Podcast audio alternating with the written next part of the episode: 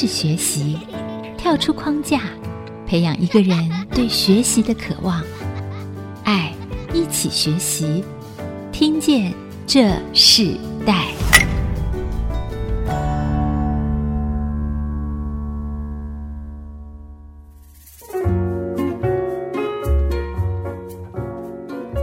这里是爱惜基因足科广播 FM 九七点五，我是主持人郭兰玉。你现在所收听的节目是《听见这世代》。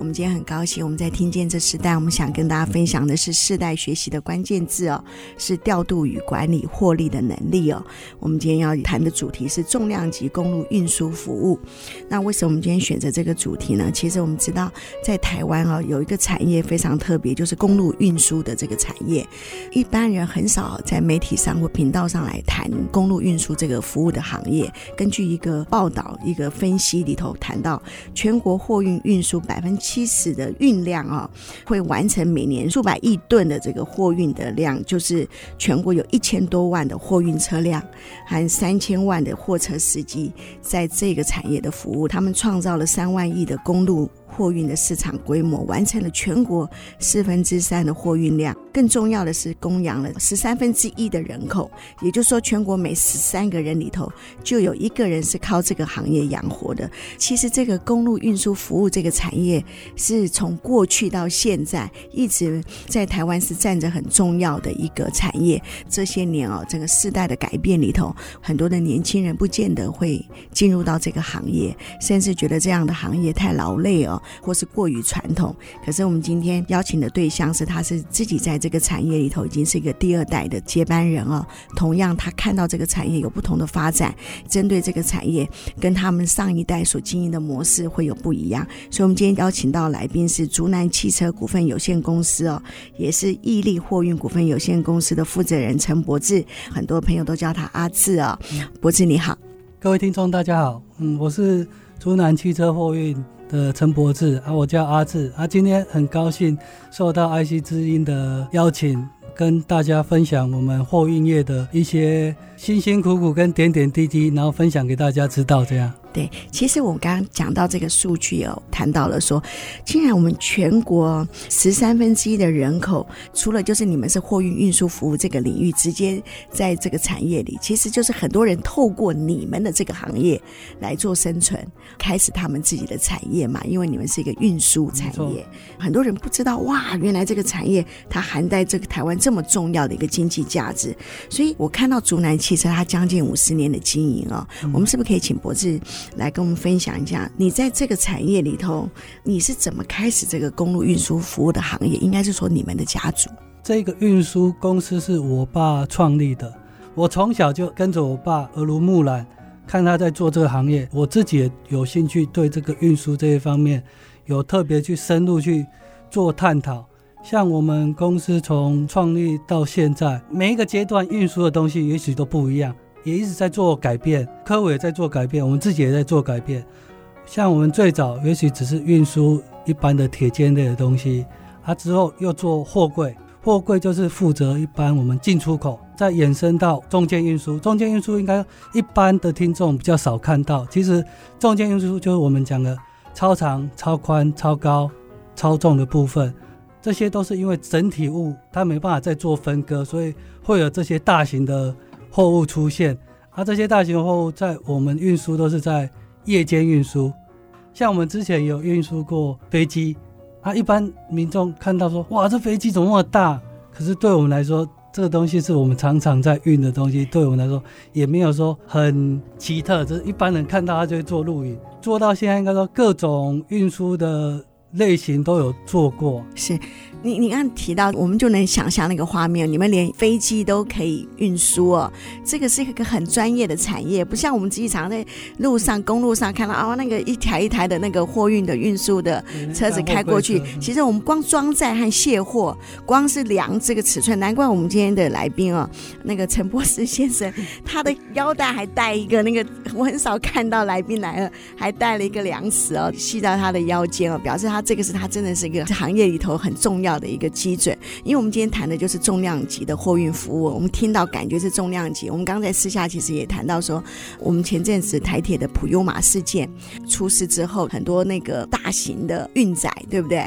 同业对同业一起来协助的，对不对？完成那一个工作，对，那不容易，对不对？光那个承载和上下的运输，可能都要花很大的时间吧。因为我们对这种特种运输，因为有一定的经验，所以像那时候我接到电话说是要紧急派车要过去宜兰做装载的部分，我二话不说，马上跟司机说我们要马上出车到宜兰，在普悠玛哈，就是要排除这个所有的那个车辆啊，让台铁能够继续营运。我们的公路总局这边，他们也是做高度的配合，像我们拖车是不能走雪隧的啊，因为这一个事件。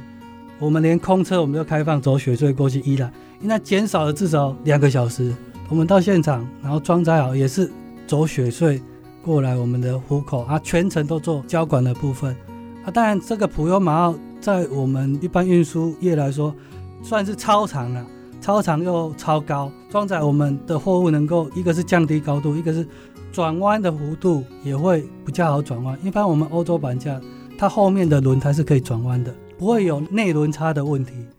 我觉得这个是好专业的一个行业哦。如果我们今天没有访问的话，但是超过我能想象的。你算是第二代经营嘛，对不对？你自己本身是学机械的，对。当初你就从小跟着父亲一起做哈，你你怎么会想要承接这个行业？你没有想过抗拒过说，哎，不要做这件事情嘛？其实做货运这个行业，我们知道非常的辛苦，它不只是专业，它还要劳力，刮风下雨这件事情从来没有停止过嘛。所以当初你是怎么去决定来入到这个家族事业的？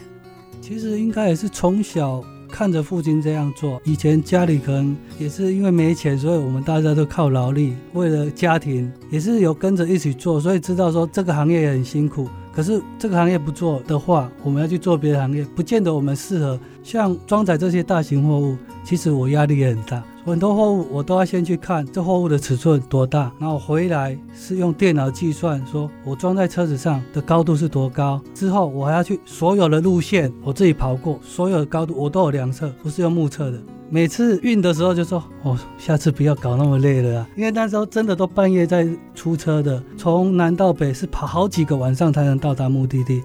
可是每次做完就很有成就感。我觉得这成就感就让我们还说，下一次遇到一样的困难的运输的种类，我们还是会想要去做挑战的。因为每次做挑战之后，对货物的安全的要求是非常高的。我运输任何东西，我觉得要确认百分百能够运得过，我才会做承接的动作。面对每一次的挑战，然后我们能够顺利的去完成，这个成就感让我能够。在迎接下一次的挑战。那你怎么去定义你现在工作就是你这个产业的价值？以现在来讲，讲真的，对我们来说其实都是高成本。像现在高油价、高车价，像我们一台车的涨幅大概在二十 percent 哦。哇！假设四百万的车，现在要变四百八十万，对我们运输业来说是高成本。所以我们我们早期就转型说，在做特种运输的部分。对这个工作，觉得这个价值性是有的啊，只是说要付出更多的那个劳力跟一些细心呐、薄利的时代，只能说安全就就是赚钱这样。对，这个货运服务真的很多人就因为那个成本越来越高，油价也越来越高嘛，在这样子的过程里头，必须要在这个行业中求一个突破性啊、特殊性。其实，在很多的产业都是这样子。当你走到普遍性的市场的门槛越来越容易的时候，你就必须要在这个容易的门槛中找到一个特殊性。这个特殊性就是在这个专业中最重要的一个技巧。今天很特别哦，这个货运服务的这个负责人陈柏芝，他跟我们分享，从他的父亲承接了这个行业，那他进入到这个事业，我们也看到新的一代的想法不一样，新的一代里头所看见的是一个挑战和突破的一个梦想。那我们先休息一下，我们在下一段部分，我们继续要邀请竹南汽车货运股份有限公司的负责人陈柏芝哦。现在在这整个团队有二十多个人，他们自己拥有的车子的配备哦，从国外的进口到更大型的。像飞机啊，或者或是这种更大型的一些运输的模式，也是他们现在在经营的很重要的一个项目啊。我们等会来谈谈，就是这个市场里头他们遇到了什么样的问题，然后他们在组织架构里，在人力的分配里头，他们有什么不一样的关键啊？获利的关键和成功的关键，我们稍后回来。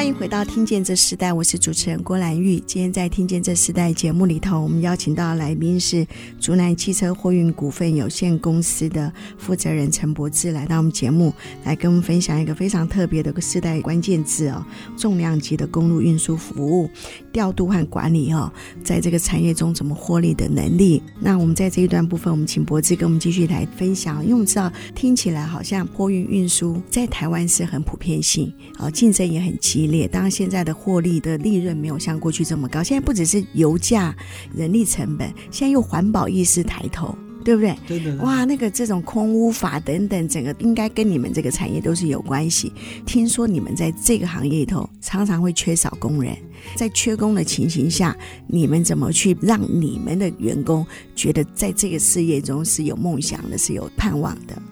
我们现在面临缺工的情形，其实短暂时间有遇到过。其他行业或是以我们货运来说，其实缺工的现象是非常严重的。以货运这个行业来说，司机可能也真的比较辛苦啦。有时候开车的时间的时速会比较高。应该说，我们现在比较年轻的下一代，他们都对货运这业，他们都蛮排斥的。啊，以我们公司目前是没有缺工的现象，这也是跟我们经营方式也有关系。我们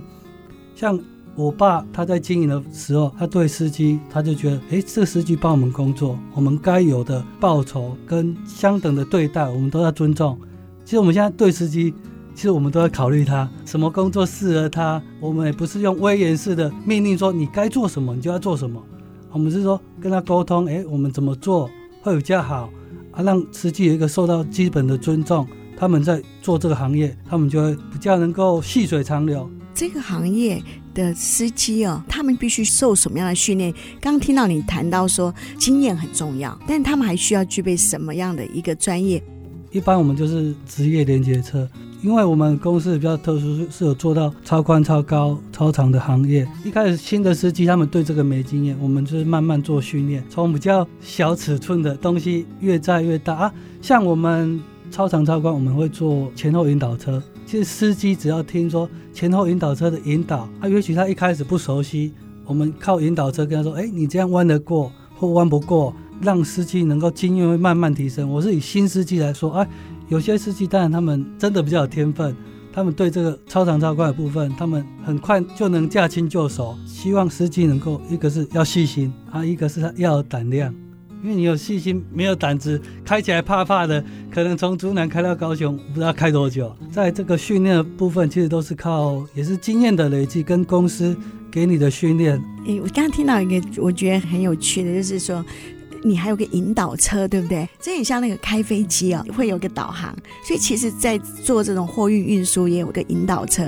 呃，来协助司机来把整个的货运的承载和启程这样子。哦，这是很特别的，所以引导车是一个很重要的关键，对不对？对，大型的货物，其实司机在前面开，后面他其实看不到，或是更宽的，他后视镜他其实是看不到的，或是有死角，就要靠后面的跟他说：“哎，你这样转弯能不能过？不能过，我们要再做指挥。”还有的更大型的是前面还会有引导车，还要做交管，有些路口我们是要先封路。让我们的货物安全过去，所以这是一个团队的工作，这看起来不是一个独立一个司机就可以完成的哈。对对，其实我们运输大型的货物都是算一个团队的合作。嗯，那你从小跟着父亲一起做这个行业，你在这个行业中经历这个行业最大的挑战是什么？最大的挑战，其实应该说在司机的管理方面，因为现在司机他们自我意识都蛮高的啦。所以，我们都会去想办法说，每个司机我们该怎样去对他做管理。不是说每个司机我们对待的方式也许会不一样，这是司机的部分。因为现在我们要靠司机来帮我们赚钱，我们一定要留住好的司机，因为司机的那个素质很重要。对我们现在这个行业说，司机其实是最重要。你没有司机，其实你再好的设备都没有用。嗯，那你怎么保持让司机保持这个热情，就像你自己保持这个热情一样？通常你会用什么样的方法？像我们司机的话，当然我们会承接一些比较特别的东西，像有的载飞机、载游艇或是在战车这些，我帮他规划好，他们运输能够运输到达，他们都自己拍照，自己做记录，他们就觉得运输这些特别的东西，对他们自己也是一个留念呢。所以有些司机说，他们就会特别喜欢运这些奇奇怪怪的东西，因为我们很多司机，可我们不能说单独是叫某一个司机运而已，有时候我们会分配，会分配不同的司机，有些他运这个，他运那个，让司机说，哎，对，说，哎，我们这个行业，就我们这个货运也能运输到不一样的东西，还能够顺利的完成，对他们自己也有成就感，我也有成就感，这样。对，所以其实很多的这个企业团队里头，常常让呃员工可以更加的在这个企业里头有一个使命感。其实那个挑战性要出来哈。嗯，你刚刚提到说，哎，如果跟人家讲说我我载过飞机，载过游艇，还载过战车，哇，我觉得那个讲起来就不一样，哇，那个成就感是不一样的。看起来哇，这这是很让人家兴奋的。在今天的访问里头，知道说哇，原来货柜运输里头竟然可以挑战到这么大的一个货品。哦，所以这个司机的经验一定要很足。除了他们要挑战这个不可能之外，其实最重要的就是说，在这个整个团队里头，我相信这也是第二代。当你在这经营的时候，应该是在你这一代里头，你就开始去做这件事情，对不对？也让你觉得说，哇，进入到这个家族事业里头的时候，你发现你可以做不一样的地方。哎，没错，因为在我爸那，他那时候也有在超长超宽，可是他就会局限在可能一般的客户而已。可我到这一代，我就会扩展我的业务，还有在网络上让大家知道说我们公司，所以很多公司就是会打电话来说，哎，你能够帮我运什么？或是说客户介绍说我们运的东西是越来越大，啊，有些一般的货运公司，他们也有在超长超宽，可是，在更大尺寸，他们可能就没办法营运，因为一个是经验，一个是设备，还有就是说在路上运输这些高度，他们有没有去掌握？就是说，在我接手之后，我对这方面算已经有固定的作业模式那，所以在运这些特殊的东西的时候，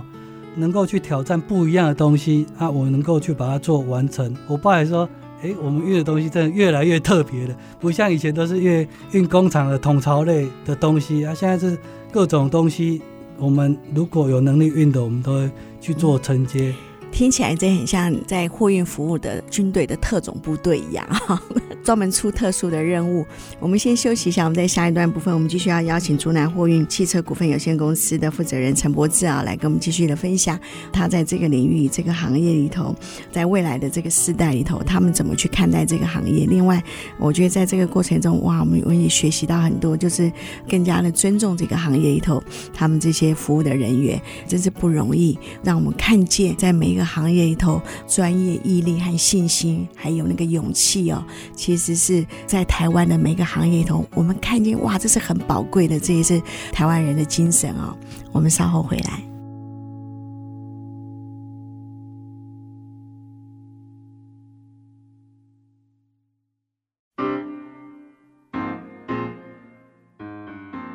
欢迎回到《听见这世代》，我是主持人郭兰玉。今天《听见这世代》的节目里头，我们邀请到来宾是竹南汽车货运股份有限公司的负责人陈柏志哦。那我们这段我们可以请柏志来分享。我们刚刚在前面谈到说，这个货运运输的这个服务是一个需要很专业、很特别的行业。但我们也知道，你带领你员工，当你接了家族这个事业，你带领你的员工常常挑战一些很多不可能的任务，但这些不可能任务最后都达成哦，也让很多的你这个团队里头更有。有成就感，我们可以在这一段分享一下，你觉得这这一些所有不一样的任务里头，最让你觉得最特别的，然后你也觉得哇，挑战这个完毕以后最有成就感的一个案例，好吗？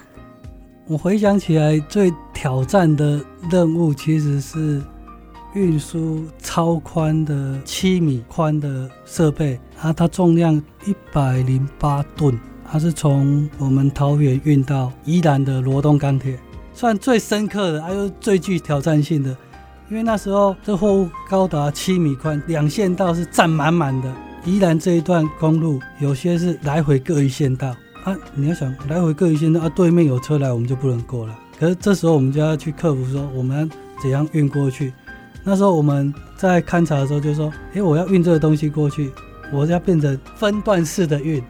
走这五十公里，我可能要停二十五次，让其他的车可以能够先走。不要说，我如果我整路一直运，那等于是全线封闭，封到宜兰去，宜兰的车都不能过来。这就是说我们要去做规划，说，诶，我们怎样能够让自己的货物能运到，也不会影响到其他的用路人。那讲真的，那七米宽真的是开在那个滨海公路来说，所有路都站着，那一边山壁，还一边又算悬崖，整条路都站着。还有最特别是还要过那个隧道，隧道看那上面几乎都已经快碰到了，因为我们有做测量，真的都快碰到了。运输这个超宽七米的运到宜兰，那时候是算是我经验算特别的，因为刚好这段路是比较难运的路线。啊，我运过，当然有更大型的，可是因为感觉这段路一般人想说，这七米宽的东西又超高，怎么办法从我们这边运到宜兰那边去？嗯，其实你刚刚提到一个很重要的是说，去运输那个货品，它可能是一个挑战，可最大挑战也跟你们的路线有关系，对不对？对，路线路线其实是很重要。像我运过很多很宽很高的，每次客户打来说，哎，你就运过那么宽了，为什么这次说不能运？我说你要去台北市。我没办法运啊，因为每个地方都有一道路限制。我们最怕的当然是高度的限制，所以我每次客户打来说，哎，我要运什么的，我都问他，你目的地在哪？你给我住址。我自己会先在网络上做调查，算是路线对我们来说也是很重要的一个功课啦。嗯，你你的团队的司机们会不会抢着说，哇，这么特别的，抢着说是我是我这样？哦，没有，一般还是以我来，以你以我来调配。我说，哎，哪哪哪个货物适合哪一个司机来运？那比较困难的，当然要找最有经验的来运，这样。呀，所以还是要那个经验最最深的，对对啊，那个最资深、最有经验的这种老师傅很重要，哎，对不对？对，所以我们要能够留住好的司机啊，算人才啊，在我们这个。那你在接这些 case 的时候，有没有误判过啊？误判哦，嗯啊，你接了才发。哇，这件事情可能真的太困难了。可能有一些障碍，有些是可以做拆除的动作。像我之前有遇过在游艇，游艇它那个高度很高，那时候是因为刚好因为乌日那时候有办灯会，我从台中港进来要拉到乌日那边去，可是路线就是有限制，也不算误判，就是知道说，哎，某个点一定是不能过。可是这时候我们就要想办法去做解决。那时候我们就把它有一个限高，因为它刚好要坐过高铁桥下，可是高铁桥下实际上是够高，可是那个限高架一般都会做比较低，我们要必须去做拆除的动作。可是我们一过马上就恢复，这是算比较特别要做拆除的动作，然后再恢复，才我们才车辆才能过。那像这样的过程中，会不会就是在你的调度和管理上，你常常会那个成本啊？你只要拆一个，说实在的，这种装载拆一个，其实你就要花很大的人力和成本嘛。这种调度啊，还有管理它的整个的一个流程，最重要的原原则是什么？才可以让你这个行业里头真的可以得到应得的利润，然后也可以去维持一个企业的运作。对，像我们在对这种货物的估价，我们都当然是以先看货物的长宽高跟重量，然后再来依它的路线好跑不好跑，我们会承担的风险。或者说我们会遇到哪些状况，我们要做排除，这些排除的成本就会很高了。像也许有的不是只有拆一个家，也许整路的红绿灯啊不能过，我们是会先做转向之后，我们才过去，再把它恢复。这个相对就会我们就会就算在我们的运输成本里面了。啊，有些客户说为什么报那么贵？要运输也只有这个条路线，可是我们就要做这些排除的动作，基本的成本，啊，成本再加我们的风险算进去。再加我们的固定的利润，做这个行业你才会有一个动力啊，不然做那么辛苦，结果一样跟人家赚那个违法的利润，一个是没有意义啊，一个是我们付出多少，我们应该是要有一个。固定的报酬啊，所以为了做这种专业性的这种运输啊，其实你的你们的投资都没有停过，要付上这样的代价啊。然后我刚刚突然想到说，哎，这个行业其实我们常常看到那个很多汽车展哦，都很多常常把那个过程或是把每一个步骤，不是用摄影，不然就图像做出来。我觉得不是你们的公司应该把那个货运运输服务的这个轮廓，把它哪哪天办一个展览哦，来办一个这个展览，因为我觉得很有意义，哎，可以让好多人。知道这个这个货运运输服务的整个面貌，我觉得也是一个过程，也会让所有参与的人哈有一个成就感。因为你们的公司已经将近了两代嘛，经营经营了两代五十几年的时间，哇！我我突然想到可以做这样的事情了，哇哇太特别了。我们在谈到那这种出众工作，因为现在这是一个年轻人对出众工作没有意愿的时代哦，你怎么去一直在这种老师傅当然要照顾好他们，让他们去继续的在这个行业留下下来。同样，你们要培育新的人，那你怎么去鼓励年轻人来进入到这个行业？因为像年轻人讲真的，他们也许对这个行业他们是很陌生的啊，啊。当然是说，如果有新进的人员，我们当然是有些人他对这个没兴趣，我们都不会勉强；有的有兴趣，我们当然是说从慢慢小的物件慢慢拖，然后越拖越大。其实这都经验的累积，啊、经验累积，像有的新的司机，有时候还不见得喜欢跑夜车。像我们在大型的货，我们一定要跑半夜，才不会影响到其他用路的。可是现在有的年纪比较大的司机，他们可能身体状况也没那么，其实也不能说常常叫他们跑夜车。那，以我们公司来说，其实我们也不是说天天都是运这种超大，也许一个月两三次或四五次，还、有时候遇到。超大型的这样的运输，新人要能够培育说能够接这一个工作，其实也许可能十个只有一个训练的出来，不是说很容易呀、啊，因为一个是要有兴趣，一个又要能力。嗯，对，但还是要培养，对不对？对，其实培养很重要，不能让它断层嘛。真的，因为这这是很重要的。所以，其实在这个行业，我们看到很多的年轻人，他们是不是愿意走入这个行业的，真的不多。那能够经过这样的淬炼啊，经过这样子的训练，能够留下来的更不多。所以，这也是台湾货运运输服务业可能遇到的其中的一个问题。嗯，我们先休息一下。我们在下一段，我们要继续邀请竹南汽车货运股份有限公司的陈柏志负责人，他来继续跟我们分享一零一的世代年轻人对这个行业未来的前景有哪些事情。然后他自己在承接父亲的这个事业，他觉得学习到最多的事情是什么？我们稍后回来。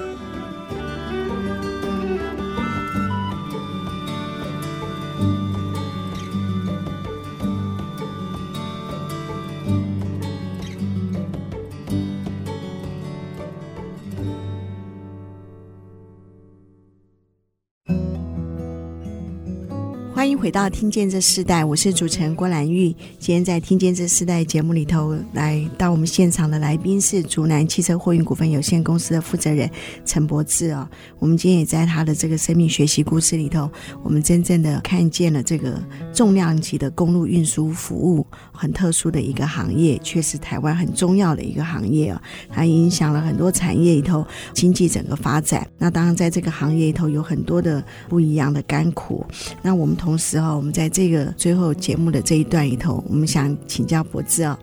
你自己承接这个家族的事业到现在，然后当然你有很多的更具挑战性的梦想，那你自己觉得学习到最大的事情是什么？就是在过去是你父亲经营，那现在是你自己在经营的时候，你觉得在这个过程里，从如果要分享你在经营事业的一个学习的经历，你会怎么来描述？过去你是看见，现在是亲身体验，有什么不一样？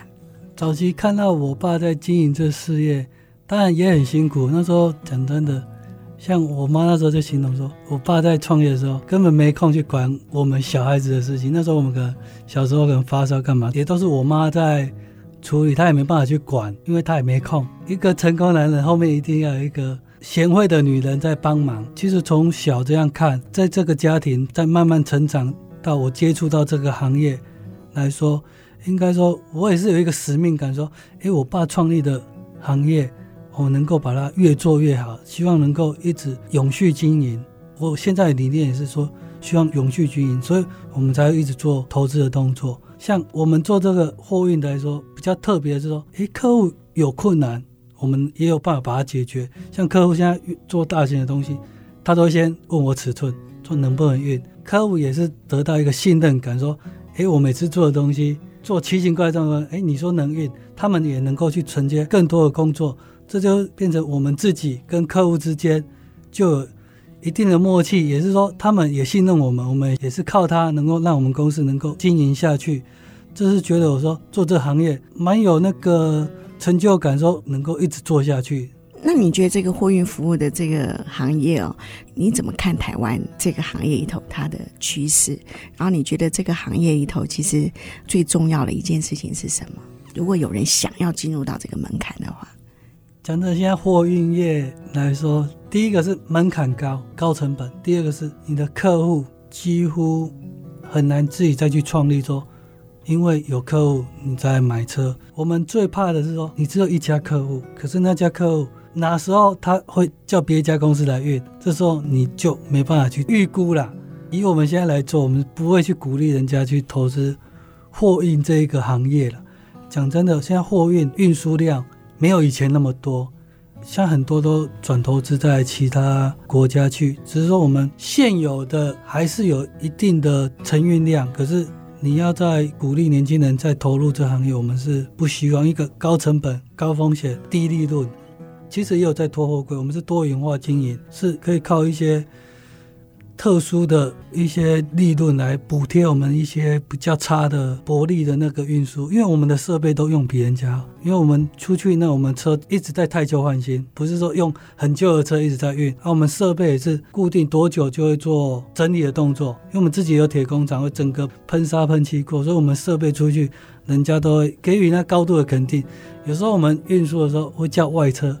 就他们设备去当然，客户就会打电话说：“哎、你怎么叫这种板架来？”可是没办法，有时候我们运不完呢、我们是以服务为优先，所以很多客户都会叫我们车。有时候我们真的处理不完，所以我们会叫外车帮忙这样。嗯。所以其实博士谈到说，这个行业的门槛是高的哦，不容易。如果你真的要做的专、做的精，然后做的长远，其实它是一个很挑战性的产业。我们在这里，我们先听我们的 Mentor 经验学这个单元。我们在 Mentor 经验学这个单元里头，我们邀请到的来宾是毅力货运股份有限公司的董事长陈天颂哦，跟我们分享他在他那个年代，他们在这个货运服务里头，他们怎么学习这样子的一个领域的生命经验。验生命体验，还有他要给年轻人在做这个行业的时候什么样的一个鼓励的话，我们先听他的分享。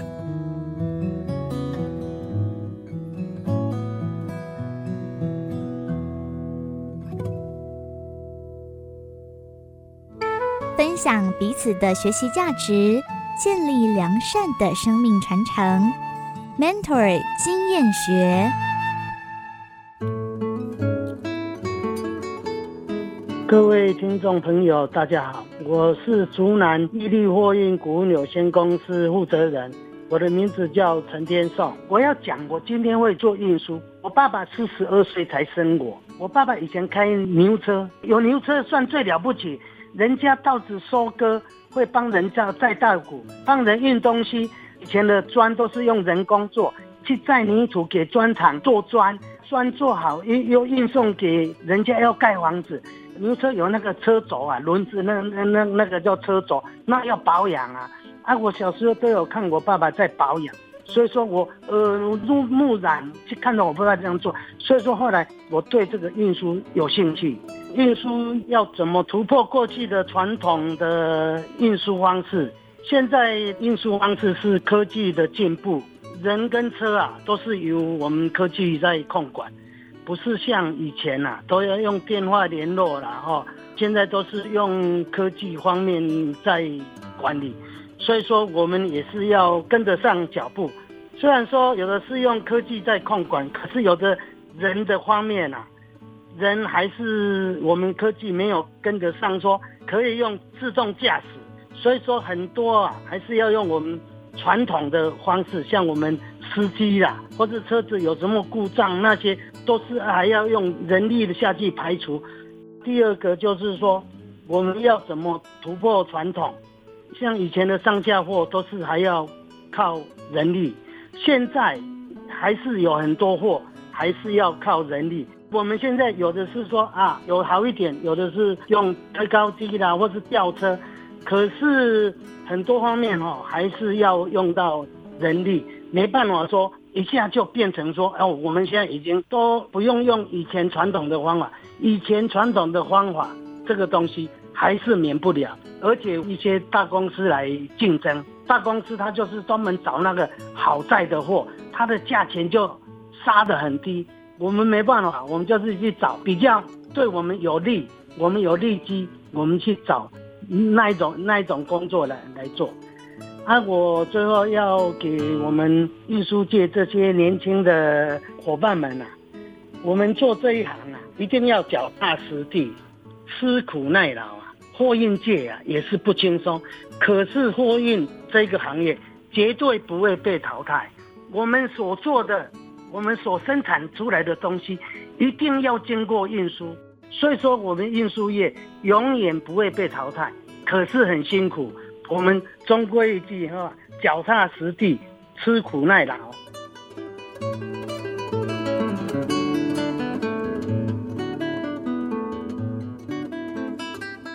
我们刚刚听到的是 Mentor 经验学啊，是由陈天颂先生他所做的分享。那我们节目也进到尾声啊，我们这一段部分，我们也再一次的，我们要请博志跟我们的听众朋友来分享说，在这个货运运输的服务行业里头，如果你要用一句话来代表这个行业的精神，你要怎么？你会用哪一句话？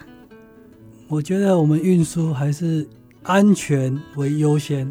安全才是对自己跟对所有的。用路人来说是最重要的安全。好，那我们就在这个安全的分享里头，货运运输服务行业里头，让更多人知道他们各种里头的辛苦哦，也知道他们这里面呢，他们所在这个行业里头，他们所在的位置上的对社会、对国家、对事业、对家庭有不一样的影响力和使命感。我们今天非常谢谢中南汽车股份有限公司的负责人陈博志啊，来到我们节目跟我们分享。今天谢谢你，好，谢谢。听见这时代，下次再见，拜拜，拜拜。连结世代，超越差异，富予建设邀请您，爱一起学习。